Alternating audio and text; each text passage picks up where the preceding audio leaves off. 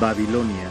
Mensaje de la palabra de Dios por el pastor Israel Sanz en la Iglesia Evangélica Bautista de Córdoba, España. 13 de diciembre de 2020.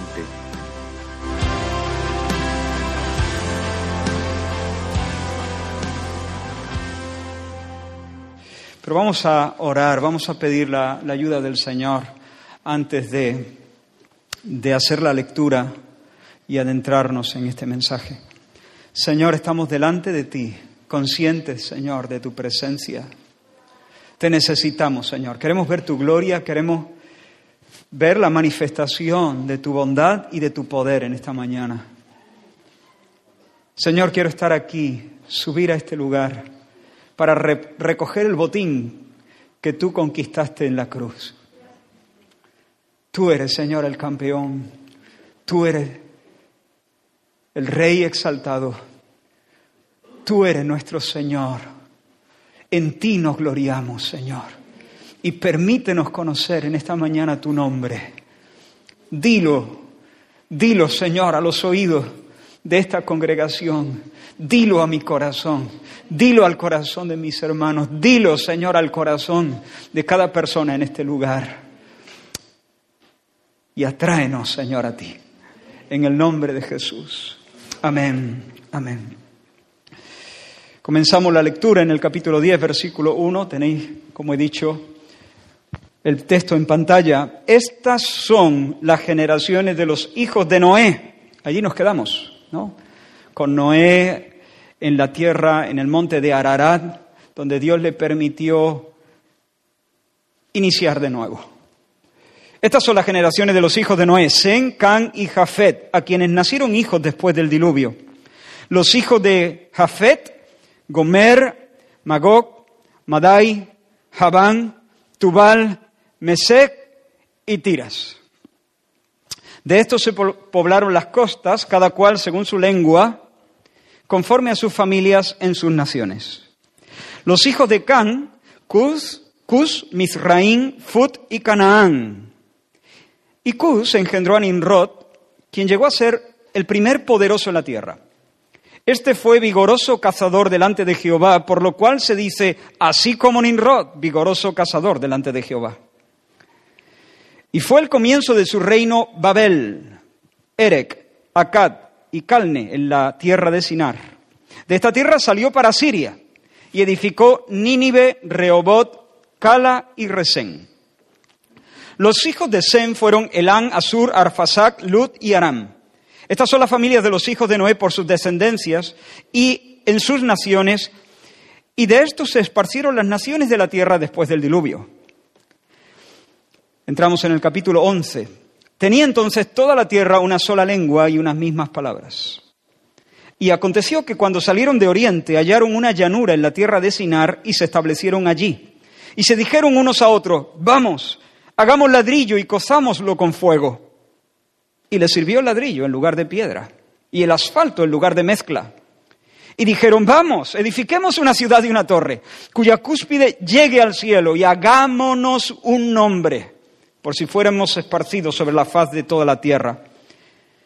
Y descendió Jehová para ver la ciudad y la torre que edificaban los hijos de los hombres. Y dijo Jehová, he aquí, el pueblo es uno, y todos estos tienen un solo lenguaje, y han comenzado la obra, y nada les hará desistir ahora de lo que han pensado hacer.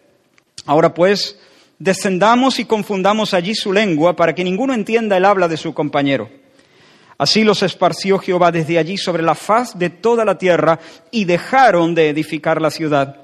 Por esto fue llamado el nombre de aquella de ella Babel, porque allí confundió Jehová el lenguaje de toda la tierra y desde allí los esparció sobre la faz de toda la tierra. Hasta ahí la lectura. Lo primero que quiero que notéis, hermanos, es que Dios, después del diluvio, bendice a la raza humana. Los prospera, los multiplica, la familia de Noé es fecunda y se extiende, se multiplica. De esos tres vientres de las nueras de Noé surgen familias y surgen clanes nuevos. Pero quiero aclarar un malentendido. Posiblemente alguien se esté preguntando, a ver, en el versículo 5 del capítulo 10 se nos dice que, hablando de los descendientes de Jafer, que de estos se poblaron las costas, cada cual según su lengua. Pero luego entramos en el capítulo 11 y se nos dice que solamente había una lengua. ¿Cómo, cómo puede ser?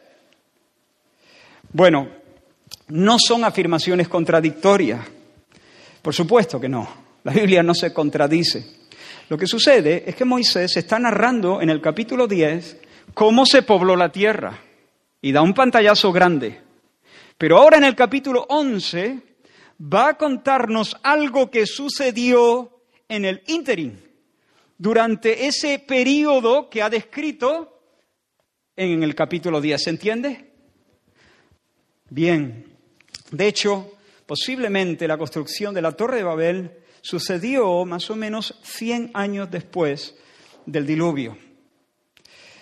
Y la pista que nos da el pasaje para eso es que posiblemente ocurrió la, Torre de Babel y la dispersión, el juicio de Dios dispersando a los pueblos, en los tiempos de Pelec. Hay un tal Pelec aquí, versículo 25, el capítulo 10, dice, en tiempos de Pelec, que fue llamado así Pelec, que significa terremoto, dice, porque en sus días fue repartida la tierra. Entonces muchos piensan tiene mucho sentido que posiblemente este nombre Peleg es profético indicando ese momento donde Dios esparce a las familias y las naciones por toda la tierra. Ahora, de estas tres líneas genealógicas de Sem, de Can y de Jafet, la más significativa para el autor bíblico, Moisés, es la familia de Sem, porque por gracia, por decreto soberano, Dios había decidido escoger a Sem para traer al aplastador de la serpiente. ¿Recuerdas? En Génesis estamos haciendo constante referencia a esa promesa de Dios. Cuando el hombre pecó, Dios, claro, lo juzgó, pero también le dio una promesa. La promesa de un Salvador, de un hijo de mujer, un hijo de hombre que traería libertad a la tierra porque aplastaría al diablo. Y Dios había escogido que ese aplastador de la serpiente saliera de los lomos de Sen, no de los lomos de Jafet, no de los lomos de Can. Así que la línea genealógica más importante es la línea de los semitas. A partir del versículo 11 del capítulo, perdón, versículo 10 del capítulo 11, no lo, no lo hemos leído, el texto se concentra en esa descendencia. Pero permíteme que te lo resuma. Te lo resumo yendo muy al grano, al meollo. Sen engendró a Arfasac, Arfasac a Sala, Sala a Eber, Eber a Pelec, Pelec a Reú, Reú a Seruc, este a Nacor. El hijo de Nacor fue Taré, y Taré fue el padre de Abraham. Y a partir del capítulo 12 ya, ya que hemos arribado a Abraham, a partir del capítulo 12 de Génesis, durante el resto del, Antiguo Testamento, la historia bíblica va a estar ligada a la familia de ese arameo, hijo de Sen, llamado Abraham. Sin embargo, aunque la principal descendencia es la de Sen, el Espíritu Santo se detiene a destacar a un hijo de Can, a uno de los hijos de Can llamado Ninrod. Y vuelvo a leer versículo 8 del capítulo 10. Y Cus engendró a Ninrod, quien llegó a ser el primer poderoso en la tierra. Este fue vigoroso cazador delante de Jehová, por lo cual se dice, así como Ninrod, vigoroso cazador delante de Jehová. Y fue el comienzo de su reino Babel, y luego nombra otras ciudades. Quiero decir tres cosas de este personaje. Es verdad que no es muy conocido, sin embargo, es una especie de tipo es una especie de modelo. Nimrod marca una pauta en toda la escritura. En primer lugar, fue un poderoso, un, perdón, un vigoroso cazador. Algunos sugieren que esta expresión hace referencia a que así como los cazadores arman su trampa y, disparan sus armas contra la presa y la hacen caer, Nimrod fue así pero con los hombres. Fue un déspota que sometió con violencia a los hombres y a los clanes. Sin embargo, yo personalmente me inclino a pensar que esta expresión significa lo que parece significar. Es decir, que cazaba fiera, que fue un vigoroso cazador de animales, de bestias. Cuando las bestias se multiplicaban en aquel entonces. Eso era un problema grande, era una amenaza grande para los pequeños poblados, para los pequeños clanes. Un grave peligro. Imagino que en este contexto Nimrod se levanta como una especie de, no sé, de protector, una especie de salvador, una especie, de, de defensor del pueblo, ¿no? Y se hizo poderoso en esto. Sin embargo, hay algo, hay algo siniestro en la forma en que la Biblia habla de este personaje. Dice que vigoroso cazador delante de Jehová. Vigoroso cazador delante de Jehová. Ahora, esta expresión delante de Jehová en este texto no significa lo mismo que nosotros queremos decir cuando usamos la frase latina corandeo. Corandeo es vivir delante de Dios en el sentido de vivir en el temor del Señor vivir en el temor del Señor, conscientes de Dios, asombrados de, la grandeza de Dios, ordenando todos nuestros afectos hacia Dios. No, eso sería algo maravilloso. Pero cuando en este contexto se nos dice que él era un vigoroso cazador delante de Jehová, lo que, lo que está queriendo decir es que era un vigoroso cazador enfrente de Jehová,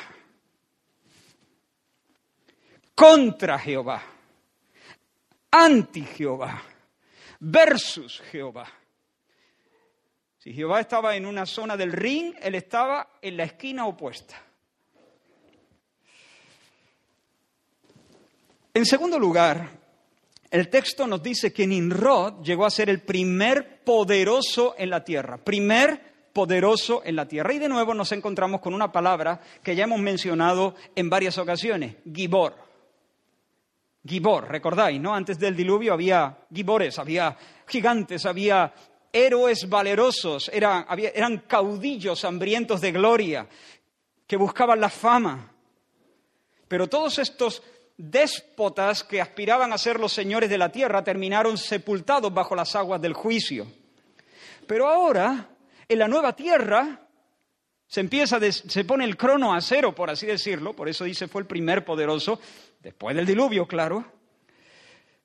Pero ahora bajo el arco iris, este Nimrod, en lugar de, de mirar la gracia del Señor, que le ha puesto un arco en las nubes, en lugar de alabar la misericordia del Señor, se levanta con el mismo espíritu que impulsó a aquellos eh, héroes valerosos, a aquellos titanes de antes del, del diluvio, que por cierto es el mismo espíritu que impulsó a aquel querubín grande a decir, subiré a lo alto y me haré con el trono de Dios y la alabanza que él recibe de sus ángeles. El diablo, el mismo espíritu. Y pronto su poder, su pericia se hicieron legendarios. Llegó a ser una leyenda este Nimrod. Tanto que cuando alguien destacaba un poco cazando fieras, le decía, está hecho un inrod. Eso es lo que nos ha dicho el texto. Ese es el significado. Está, eres un inrod, eres un inrod. Nosotros conocemos, yo qué sé, por ejemplo, hay marcas que se han hecho tan, tan, tan reconocidas que uno, por ejemplo, a los batidos, nosotros le decíamos un puleva. Un puleva. No, pero no era puleva, este era coba. Pero bueno, aquí era lo más conocido. Allí decían, eres un Ninro, está hecho un Ninro. Así de legendario llegó a ser este tipo. Y cazando se volvió estúpido. Se volvió tonto. Vio las fieras a sus pies, escuchó los vítores y los aplausos de sus vecinos, miró su fama creciente y quiso más.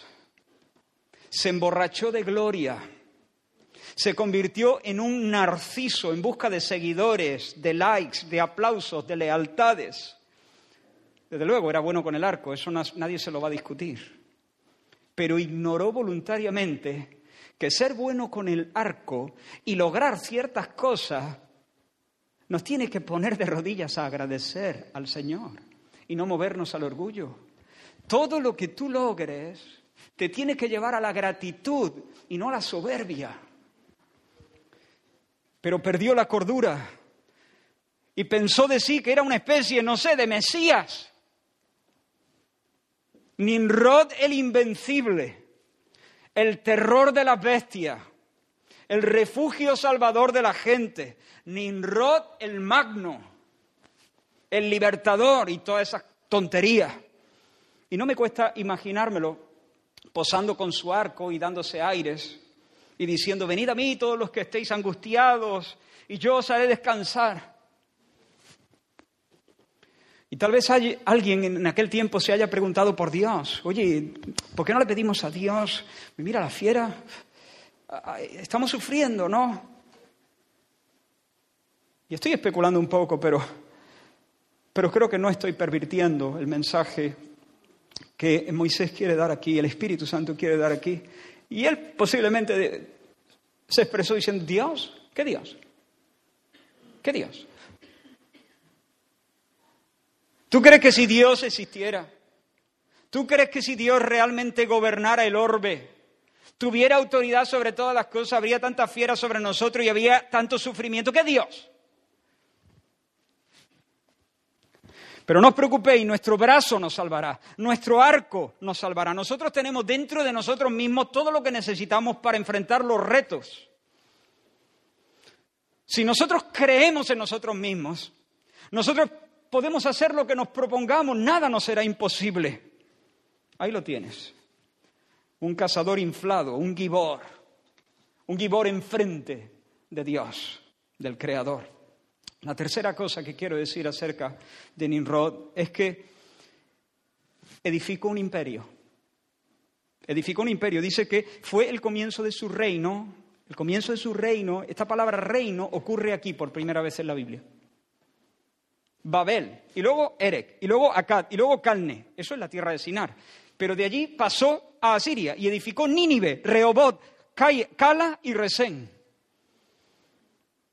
Nimrod no solamente quería gloria, Nimrod quería dominio, dominio.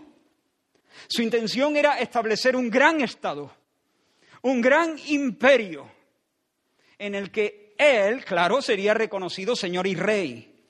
Y de esa manera se convierte Nimrod en un tipo, como he dicho antes, en una especie de modelo que marca una pauta para los muchos monstruos que durante la historia han buscado la grandeza por medio del poder, como Alejandro Magno, o como Stalin, o como Hitler, o como otros en otros campos como Rockefeller o Soros. Nimrod es una especie de anticipo, además, de un personaje aún más oscuro que esto. Un personaje que está por surgir en la escena mundial al que la Biblia le llama el hombre de pecado, el inicuo, el hijo de perdición, más conocido como el anticristo. Nimrod fue un anticristo. Un anticristo rival y adversario de Cristo que prefiguraba el último anticristo. Un verdadero anticristo, pero que apuntaba al anticristo definitivo, digamos, que será la personificación humana, de la, personificación de la rebelión del hombre contra su creador, la culminación de, de toda oposición contra el reino de Dios. Y fíjate, es interesante notar que este Nimrod fundó Babel, más conocida en la Biblia como Babilonia, y fundó la capital de ese imperio. Y luego pasó a otra tierra y fundó Nínive, la capital del imperio asirio.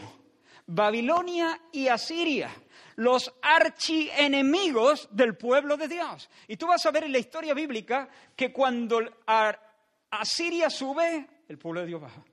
Cuando Babilonia sube, el pueblo de Dios baja. Cuando el pueblo de Dios aviva, Babilonia y Asiria están a raya.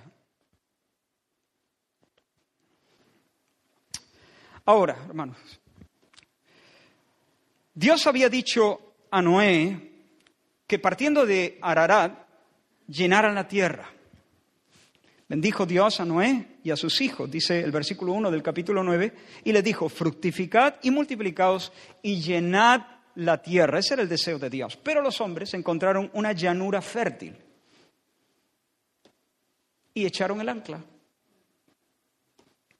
Se plantaron Nos dice nuestro texto, se establecieron allí. Clavaron sus estacas allí. El deseo de Dios era que la tierra fuera llena, que los hombres la cultivaran. Es el llamado cultural, es el llamado a cultivar la tierra. Que la tierra florezca bajo el trabajo honrado y esforzado del hombre. Que entregue sus tesoros y que por todo lugar se, se esparza el conocimiento de Dios. Ese era el deseo de Dios. Pero los hombres, seguramente presididos por Nimrod, despreciaron la misión, ignoraron el encargo y se dijeron, no señor, aquí nos quedamos. No queremos llenar la tierra, no queremos ser esparcidos, no queremos ser peregrinos. Aquí nos quedamos. No vamos a vivir más en tiendas. Nosotros vamos a hacernos casa permanente. Casa para siempre. Ahora, ¿sabéis lo que significa Nimrod? No lo he dicho hasta aquí porque era aquí cuando encajaba más. Nimrod significa nos revelaremos. Tal cual. Bonito nombre, ¿no? Nos revelaremos. Nos revelaremos, vamos a salir debajo el yugo divino. No vamos a reconocer ninguna voz que no sea nuestra voz. Aparte de nosotros, nadie nos va a mandar. No vamos a vivir diciendo amén. Vamos a vivir implementando nuestros propios sueños. Y como he dicho, encontraron un lugar ideal, una llanura. ¿Recuerdas que Edén estaba en un monte? Eh, a, mí a ver, no lo voy a afirmar, pero me parece el antiedén. No, no es que la llanura en sí fuese mala, era una llanura fértil creada por Dios. Pero es como aquí, porque está en el llano, y no queremos... O sea, la propuesta de Dios es un paraíso divino. Nosotros lo vamos a hacer a nuestra manera. Nosotros vamos a montar otra cosa.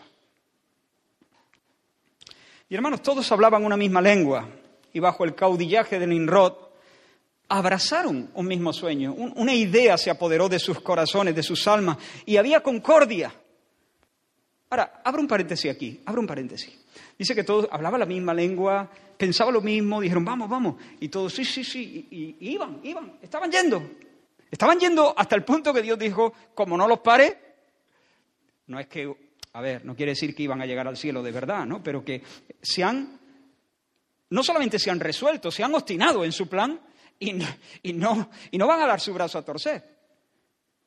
O sea, ha habido pocos momentos donde se ha manifestado una unidad en un sentido más grande. Pregunto entonces, ¿es buena la unidad?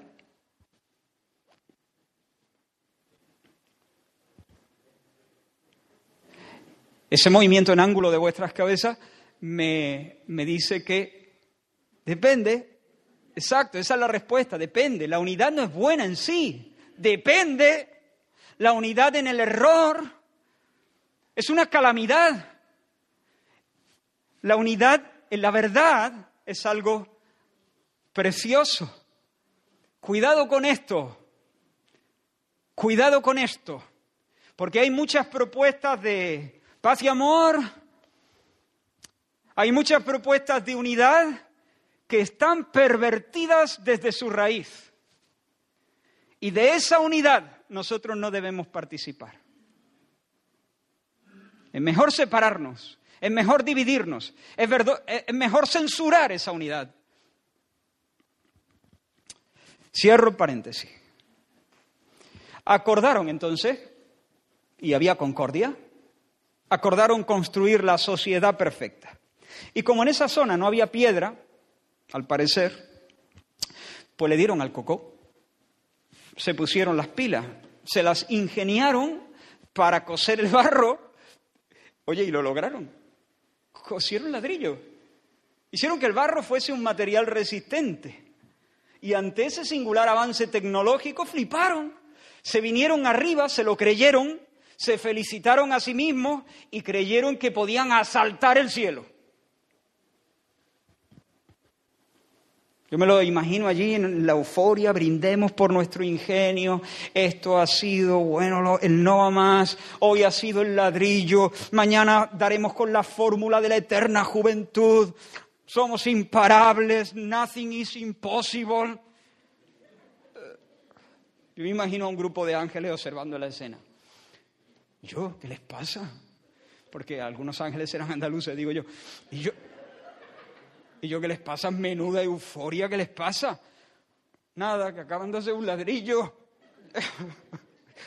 Están muy mal, ¿eh? Están muy mal.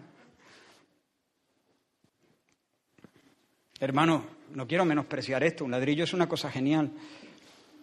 Pero como he dicho, si uno es capaz de hacer un ladrillo, se tiene que poner de rodillas y decirle gracias Señor, gracias porque tú nos dotaste con ingenio. Pero a ellos les llevó al orgullo. Hicieron un ladrillo y dijeron, vámonos, vámonos, vámonos, vámonos para arriba, hagamos una ciudad, lleguemos hasta el cielo, construyamos la super torre. El hombre vio esa maravilla de ingeniería y dijo, somos muchos, somos listos, la tierra es perfecta, hablamos la misma lengua, nos entendemos, hay concordia y buen rollo, tenemos un plan, estamos resueltos, imparables somos nosotros. ¿Sabes, por cierto? Eh, lo estoy mirando en internet. Ahora mismo no me acuerdo cómo se, cómo se llama el fenómeno o cómo lo han llamado el fenómeno, pero está demostrado que eh, cuando las sociedades son prósperas y su PIB, su PIB eh, nacional crece, su economía se dispara hacia arriba, eh, construyen un, edificio más alto. Más alto.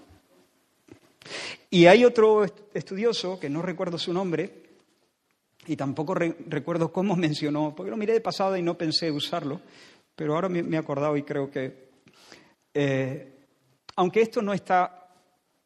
Eh, hay, hay quienes lo discuten, pero demuestra, no siempre, no siempre, pero demuestra que la construcción del edificio más alto que hay en el momento en la Tierra, que si el Empire State, que si el no sé cuánto, es el presagio de una nueva crisis mundial económica. Interesante, ¿no? Creo que se estaba construyendo ahora uno que iba a ser el más alto o algo así, creo. Pero bueno, esto no es un dato científico, pero sí parece ser que está demostrado que cuando las sociedades se desarrollan económicamente y el PIB sube, a construir, pues se viene arriba, y a construir más alto. Pero bueno, si ya tenemos edificios altísimos, no, dos metros más. Imagino a los ángeles mirando. Están muy mal, ¿eh? están muy mal.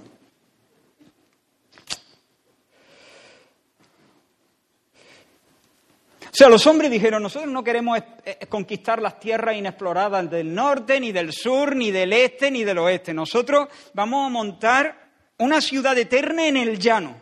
Y desde allí lo que queremos es conquistar el cielo. Edifiquemos una torre cuya cúspide llegue al cielo y hagámonos un nombre. Es decir, seamos famosos, seamos fuertes, por si fuéramos esparcidos. En realidad, una mejor traducción sería para que no seamos esparcidos, para evitar ser esparcidos. Apostasía colectiva. Ahora, quiero decir, hermanos, detrás de este proyecto hay una sed natural de felicidad. Ese hombre llamado Ninrod desea una vida plena. Quiero que intentes mirarle las caras, no tienes que imaginar demasiado, como las nuestras, más o menos. Quieren descanso, quieren significado, anhelan belleza, como tú, anhelan deleite, como tú, anhelan seguridad, como yo, buscan alegría y honra y realización personal. Y no podemos culparles por eso. Esa sed viene incardinada en nuestra naturaleza humana. Es parte del diseño. No es consecuencia del pecado. Es parte del diseño. Dios dispuso las cosas de esa manera para darse a nosotros. Dios nos hizo con sed para darse como manantial. Y para que nosotros, al tomar de Él gracia y sobre gracia sobre gracia, le disfrutáramos. Y al disfrutarle, le glorificásemos. Dios nos diseñó con hambre para hartarnos. Dios nos diseñó con hambre para satisfacernos.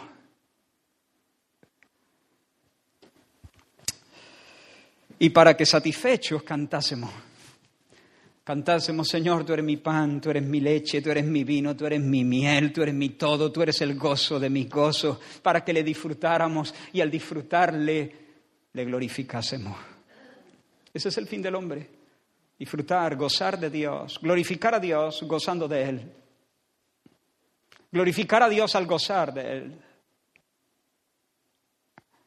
Pero los hombres despreciaron el manantial, es decir, no les Ninrod, yo no te culpo de tener hambre. Yo no te culpo de tener una sed de felicidad.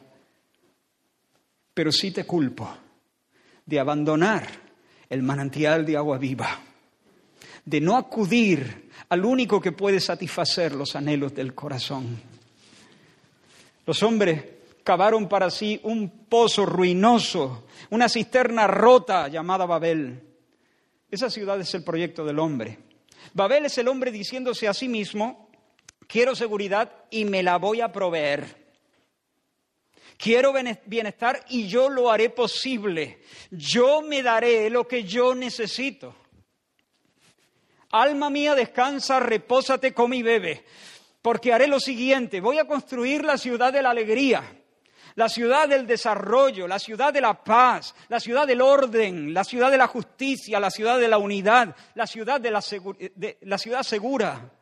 No necesito a Dios, me basto y me sobro a mí mismo. Eso es Babel.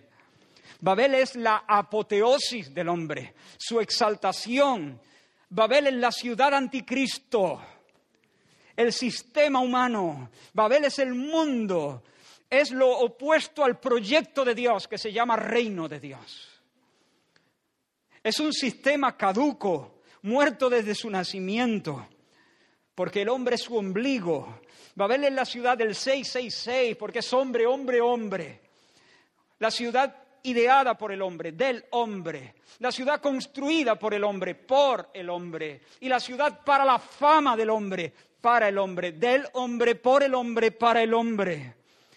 Babel es el hombre vestido de Mesías, haciendo de Salvador de sí mismo, para proveer para los intereses humanos, para procurar su propia realización y exaltación.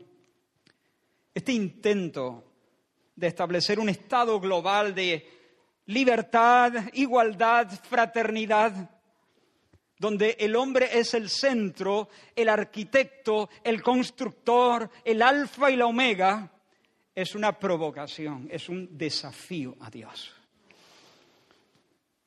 Y en este movimiento social y político, en esta maniobra humana, podemos ver claramente la esencia del pecado. ¿Cuál es la esencia del pecado? Hemos hablado de esto varias veces, pero por favor, permitidme que de nuevo la repita. Porque, hermanos, en la medida en que podamos discernir estas cosas en nuestro propio corazón, seremos salvos podemos ser confrontados por Dios y sacados de las tinieblas a la luz. ¿Cuál es la esencia del pecado? Tres cosas. Una mezcla triple, oscura y nauseabunda de soberbia, incredulidad, idolatría. El pecado consiste básicamente en eso despreciar la verdad. Eso se llama incredulidad. Segundo, abrazar la vanidad o la mentira. Esas palabras la Biblia las usa eh, para referirse a los ídolos. Idolatría. Los ídolos son vanidad, los ídolos son mentira. dejar la verdad es incredulidad. Abrazar la mentira es idolatría. Y todo eso presumiendo que yo sé lo que me interesa, que yo soy sabio en mi propia opinión, yo sé lo que tengo que hacer y lo que más me conviene, soberbia. La incredulidad, hermanos, es desconfianza de Dios. Es la actitud de aquel que en lo profundo de su corazón dice, Dios, a ver, sí, ha puesto un arco en las nubes, ha hecho un pacto con nosotros de bien, está por nosotros, pero mm, no me fío. No me fío. No hay algo más asqueroso que eso. Permitidme esa palabra. O sea, decirle a Dios que es el Dios de verdad. En Él no hay ninguna tiniebla. No me fío. No creer a Dios. No creer a Dios es un pecado más grave que violar a tu propia hija. De hecho, violar a tu propia hija es una injusticia terrible, oscura y satánica, pero que procede de no creer a Dios. Escucha lo que dice el apóstol Juan. El que no cree a Dios le ha hecho mentiroso. No, no, hombre, yo cómo voy a decir que Dios es mentiroso, Dios no es un mentiroso. Mm, pero no me fío. Entonces, ¿qué? ¿Qué insinúa? ¿Qué estás diciendo? ¿Que Dios no va a cumplir su promesa? ¿Que Dios te va a fallar? ¿Que donde dijo digo dirá Diego? ¿Que va, a, que va a, mutar Dios? ¿Que Él se va a desdecir? Dios no es hombre para que mienta, ni hijo de hombre para que se arrepienta. El que no cree a Dios le ha hecho mentiroso porque no ha creído en el testimonio que Dios ha dado acerca de su Hijo. Pero cuando los hombres trazaron este proyecto alternativo de Babel, lo hicieron desde la incredulidad, desde la íntima desconfianza. No, no, no, Dios no nos va a dar, nosotros nos tenemos que averiguar esto. Habichuela, tendremos que, nosotros vamos a hacer nuestro proyecto, por sí no me termino de fiar, no puedo descansar en la promesa de Dios, no puedo descansar en la palabra de Dios, no voy a esperar en la palabra. Como decía el salmista, no en tu palabra me has hecho esperar. Eso es fe. Pero no, no, yo no, yo me hago una ciudad, hago una ciudad, eh, la ciudad me lo voy a construir yo. Incredulidad. Incredulidad, no creo a Dios. Mirad, hermano, en el capítulo 12, que no hemos leído, Dios llama a un hombre llamado Abraham, ya lo hemos mencionado, a salir de su ciudad, de Ur de los Caldeos, rumbo a una tierra desconocida. Y el viejo sale sin saber a dónde va, sin saber a dónde Dios lo va a conducir, pero sale. Sale porque se fía, porque, porque dice, Dios es fiable, no sé dónde voy, pero, pero esto va a salir bien sí o sí, no puede fallar. Me voy. Adiós amigos, adiós vecinos. Pero Abraham, ¿qué te pasa? ¿Te has vuelto loco? ¿Qué te has fumado? No, Dios, Dios me ha hablado. Y Dios es Dios que no miente, Él no puede mentir. Él me ha prometido no solamente una franja de tierra, Él me ha prometido una herencia más grande. Y dice el escritor de Hebreo que por la fe Abraham habitó en tiendas. Nunca echó el ancla en ninguna llanura. Quita, quita. Yo no quiero llanura. ¿Por qué? El mismo oh, escritor de Hebreo lo dice, porque esperaba la ciudad que tiene fundamento, cuyo arquitecto y constructor es Dios. Pero los constructores y los arquitectos de Babel no esperaban de Dios nada. Y por eso, comer hay que comer, queremos ser felices, oye. Y como no me fío que Dios me va a dar el cielo que anhelo, me lo construyo. Y como soy un máquina que hago ladrillo, pues a ver quién me para.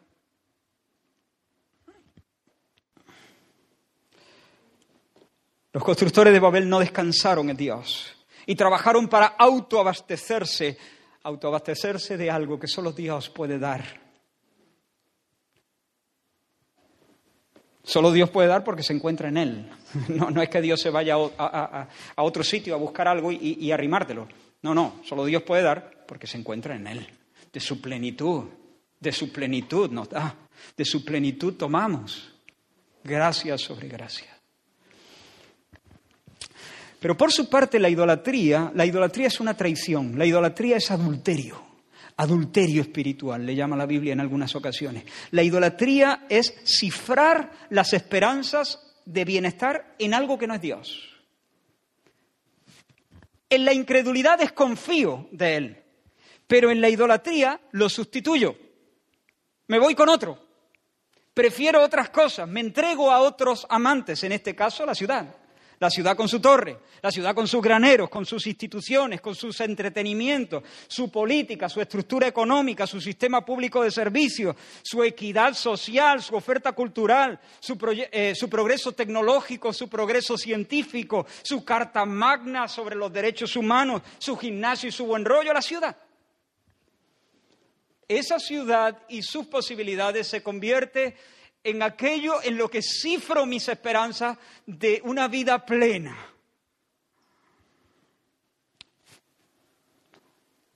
Pero Jonás dijo, los que siguen vanidades ilusorias, vanidades ilusorias, ídolos, vanidades mentirosas, los que siguen vanidades ilusorias, dijo Jonás, creo, si no recuerdo mal, en su oración cuando fue tragado por el pez, ¿no? Su misericordia abandonan. Mira bien este texto. Los que siguen vanidades ilusorias, su misericordia abandonan. Me entrego a los ídolos, la vanidad ilusoria, humo, niebla, que promete mucho y no da nada, espejismo. Pero lo peor no es el porrazo que me voy a llevar.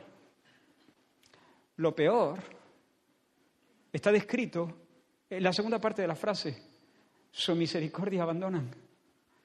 Porque sabes qué, mientras los incrédulos construyen su ciudad, los idólatras y los incrédulos construyen su ciudad, hay una ciudad cuyo arquitecto es Dios y cuyo constructor es Dios. Esa sí es la ciudad de la alegría, esa sí es la ciudad segura que se nos da gratis en Cristo por su misericordia. Y cuando me entrego a vanidades ilusorias, pongamos que la, la, misericordia de Dios, pero yo me voy tras vanidades ilusorias y le estoy dando la espalda al don de Dios, a la misericordia, a la bondad de Dios. Idolatría. Babel en la ciudad 666, como he dicho. El 7 simboliza lo perfecto, lo acabado, lo redondo. Pero el 6 es el casi. Uy, casi. El 6 es un querer y no poder. El 6 es un siempre quedarse corto, un tiro al aire. El 6 es un puente que arranca pero no llega. Nunca toca la otra orilla. Se queda inacabado, inútil. Babel es un aborto. En el 6 no hay descanso promete mucho, decepciona mucho, como todos los ídolos. Así que hemos visto incredulidad, idolatría. No me fío de Dios, incredulidad. Me construyo una ciudad, idolatría. Pero ¿dónde está la soberbia? La soberbia está en la base de todo ese razonamiento y en la base de toda esa conducta. Porque ahí tenemos hombres que se fían de su propia opinión, se fían de su propia prudencia, se sobrevaloran pensando que saben. ¿Y tú qué sabes, hombre? ¿Y tú qué sabes? Tú no sabes lo que te conviene. Escúchame bien. No quiero, no quiero ser ni grosero, ni pedante, ni, ni, ni violento. Pero te lo voy a decir con todas las letras. Tú no tienes ni idea de lo que te conviene. En ti mismo no hay esa luz. O la recibes de Dios o te vas a matar pensando que nadas hacia arriba para coger aire, estás nadando hacia el fondo.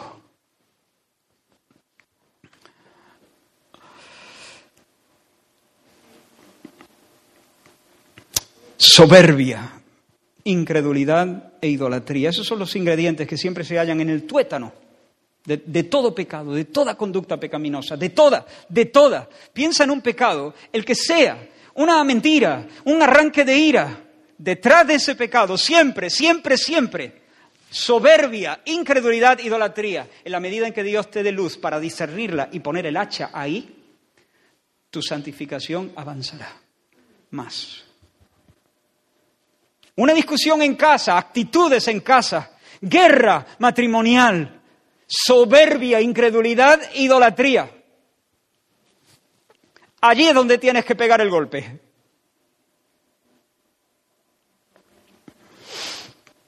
¿Y cuánto de esto hay en la, en la arena social y política, verdad?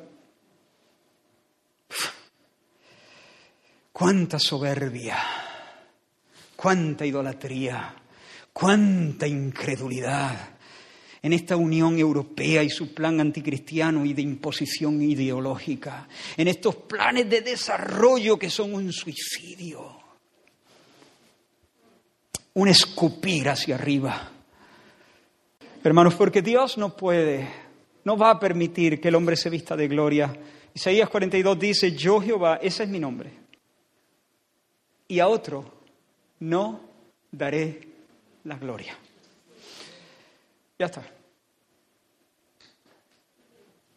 Escúchame. A lo mejor tú no eres un Stalin o un George Soros, pero a lo mejor eres una especie de Nimrod en tu casa. Escucha, ahí va. El Señor dice, y te lo dice a ti, yo Jehová, ese es mi nombre y a otro no daré mi gloria. A ver si nos enteramos. Nimrod. Te tienes que enfrentar con eso todos los días.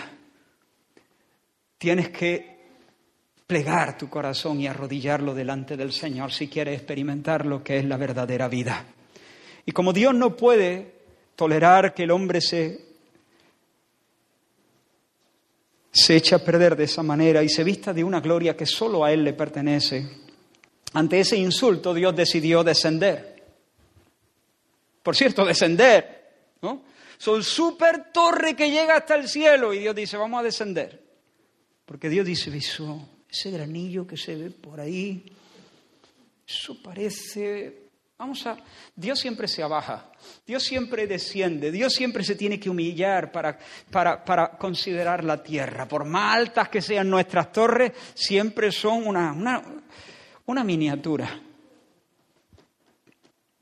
Y desciende, pero no desciende como observador. No es que Dios dice, a ver qué están haciendo. No, Dios desciende como juez y como príncipe como príncipe y como juez, para abatirlos, para poner a los soberbios en su sitio. Y de manera milagrosa y sorprendente hizo algunos arreglillos en el cerebro de algunos. Yo me lo imagino. intento imaginarme, intento sujetar mi imaginación también para que no se me vaya de las manos, ¿no? Pero, pero intento imaginarme eso, ¿no? Tal vez se acostaron todos hablando el mismo idioma. Buenas noches, buenas noches, buenas noches, buenas noches, buenas noches. Y se levantan hablando mil idiomas diferentes. Buenos días, bonjour. Parece que me lo había apuntado, no sé. Egunon, guten morgen, buen día, buongiorno. Al principio, al principio supongo que fue gracioso. Al principio lo mismo se echaron una risa y, y se hey, ¿cómo, cómo, ¿cómo has hecho eso? ¿Cómo has hecho eso? Pero hermano, enseguida se armó un enredo sin precedentes, un embrollo en la llanura. Aquello debió parecer el Congreso de los Diputados.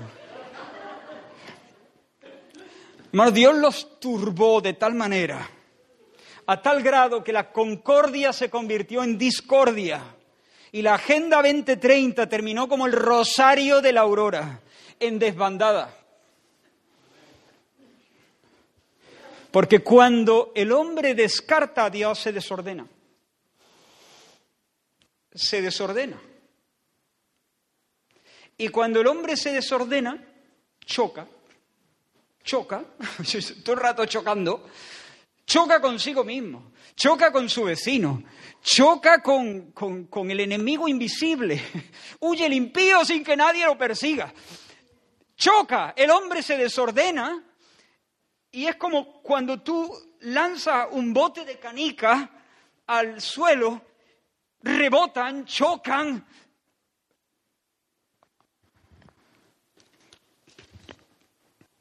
Y de allí, pues nada, se tuvieron que despedir cada mochuelo a su olivo. Como dijera la, la madre de nuestro Señor, María, en su canto de alabanza, hizo proezas con su brazo, hablando de Dios, hizo proezas con su brazo, esparció a los soberbios en el pensamiento de sus corazones. ¡Hala! Y de allí partieron irritados, frustrados, avergonzados. Como dijo Matthew Henry, las dispersiones vergonzosas son el justo castigo de las uniones pecaminosas.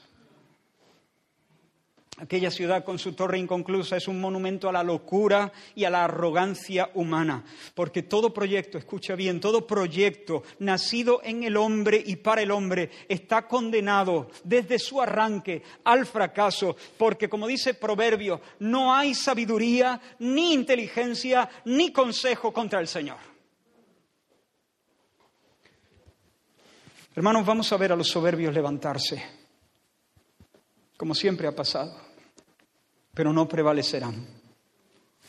A los soberbios les quedan dos telediarios. Porque sus babeles son casitas de arena junto al mar creciente. Y al final, como dice repetidamente la Escritura, solo Jehová será exaltado en aquel día. Solo el Señor será exaltado en aquel día. ¿Sabes qué significa Babel? En realidad, para los babilonios, Babel significa literalmente puerta del cielo. Y los babilonios siguieron llamando Babel como significando la puerta del cielo. Sin embargo, tal vez usando un juego de palabras, Dios la bautizó a esa puerta del cielo como Babel, confusión, confusión. Así que fíjate, Babel, esa ciudad se quedó como un doble significado, como dos nombres totalmente opuestos. Los babilonios decían, esta es la puerta del cielo, por aquí se accede a la gloria, por aquí conquistamos la vida, por aquí nosotros accedemos a la abundancia, a la vida eterna, a la plenitud, a la honra, a la gloria, a la inmortalidad. Y Dios dijo, una basura, confusión, un disparate, un embrollo una calle sin salida. Hay caminos que al hombre le parecen derechos, pero su fin es camino de muerte. Babel simboliza el mundo y hay caminos que ahora se nos están proponiendo a nivel social y político, que parecen caminos de paz y de prosperidad y de progreso y de fraternidad pero son caminos de, muerte porque no cuentan a Dios, lo han descartado desde el inicio. Babel es un tipo del mundo, el sistema anticristo, el proyecto sin Dios, el proyecto versus Dios. Pero hermanos, nosotros no somos del mundo y quiero ir terminando. No somos del mundo. Humíllate, sé humilde. Versus la soberbia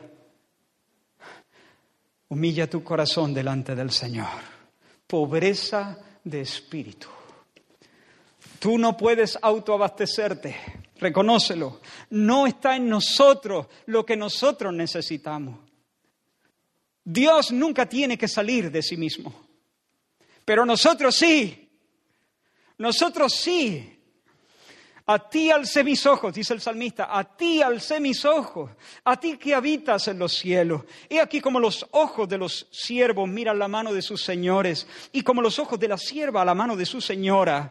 Así nuestros ojos miran al Señor nuestro Dios hasta que tenga de nosotros misericordia. Así habla un cristiano. Soy pobre, no me puedo autoabastecer. Lo que más anhelo no lo puedo sacar de mí mismo, ni me lo puedo construir, ni me lo puedo granjear. Solamente puedo mirar a Dios con fe, sabiendo que Él es el Dios de misericordia, el Dios generoso, como antes oraba Antonio, que abre su mano y nos colma de bendiciones. Por eso, de mañana oirá mi voz. De mañana me presentaré delante de ti y me quedaré esperando.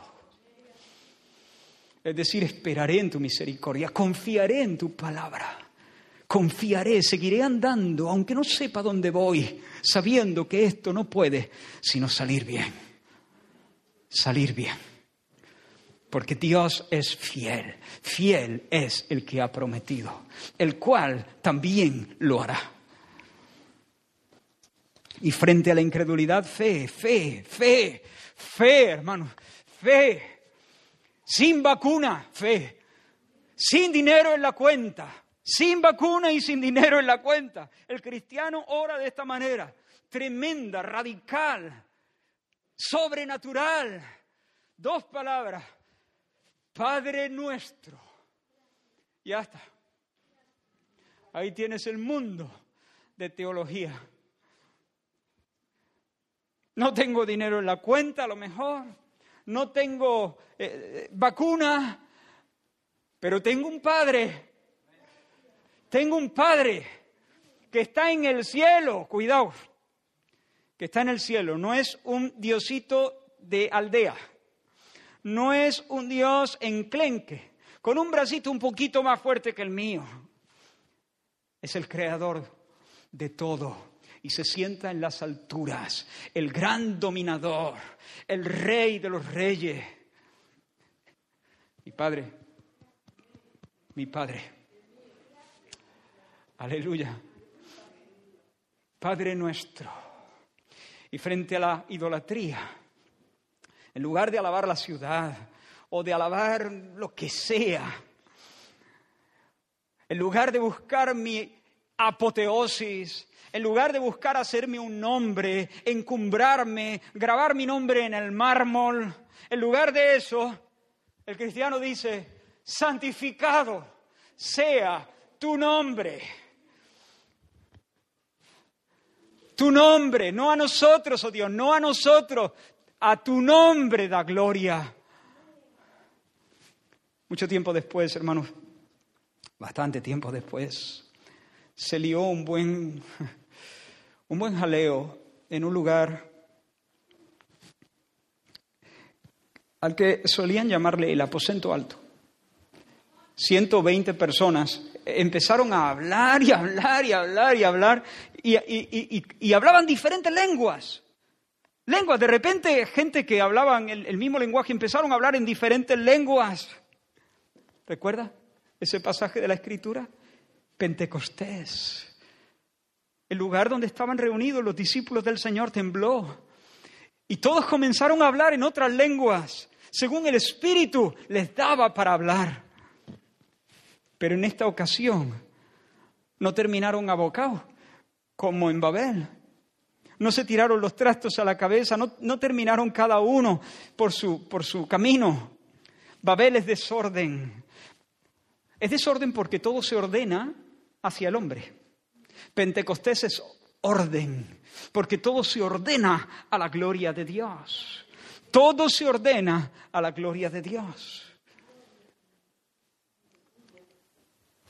Si ponemos que esto es la gloria de Dios, ahí, todo tiene que estar ordenado a la gloria de Dios. Todo apuntando al centro de la gloria de Dios.